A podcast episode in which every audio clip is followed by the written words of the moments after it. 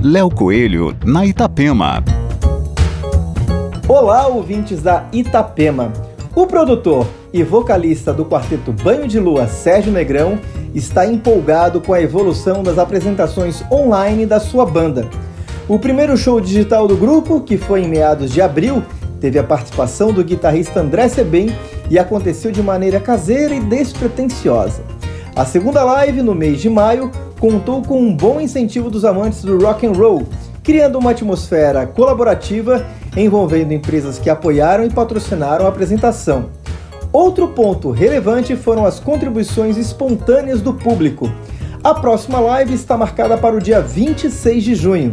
Dessa vez, o quarteto ganha mais musculatura, trocando o ambiente de casa para um estúdio profissional, num universo totalmente sustentável, ampliando o número de profissionais e, claro, de patrocinadores. Aqui Léo Coelho, com as coisas boas da vida.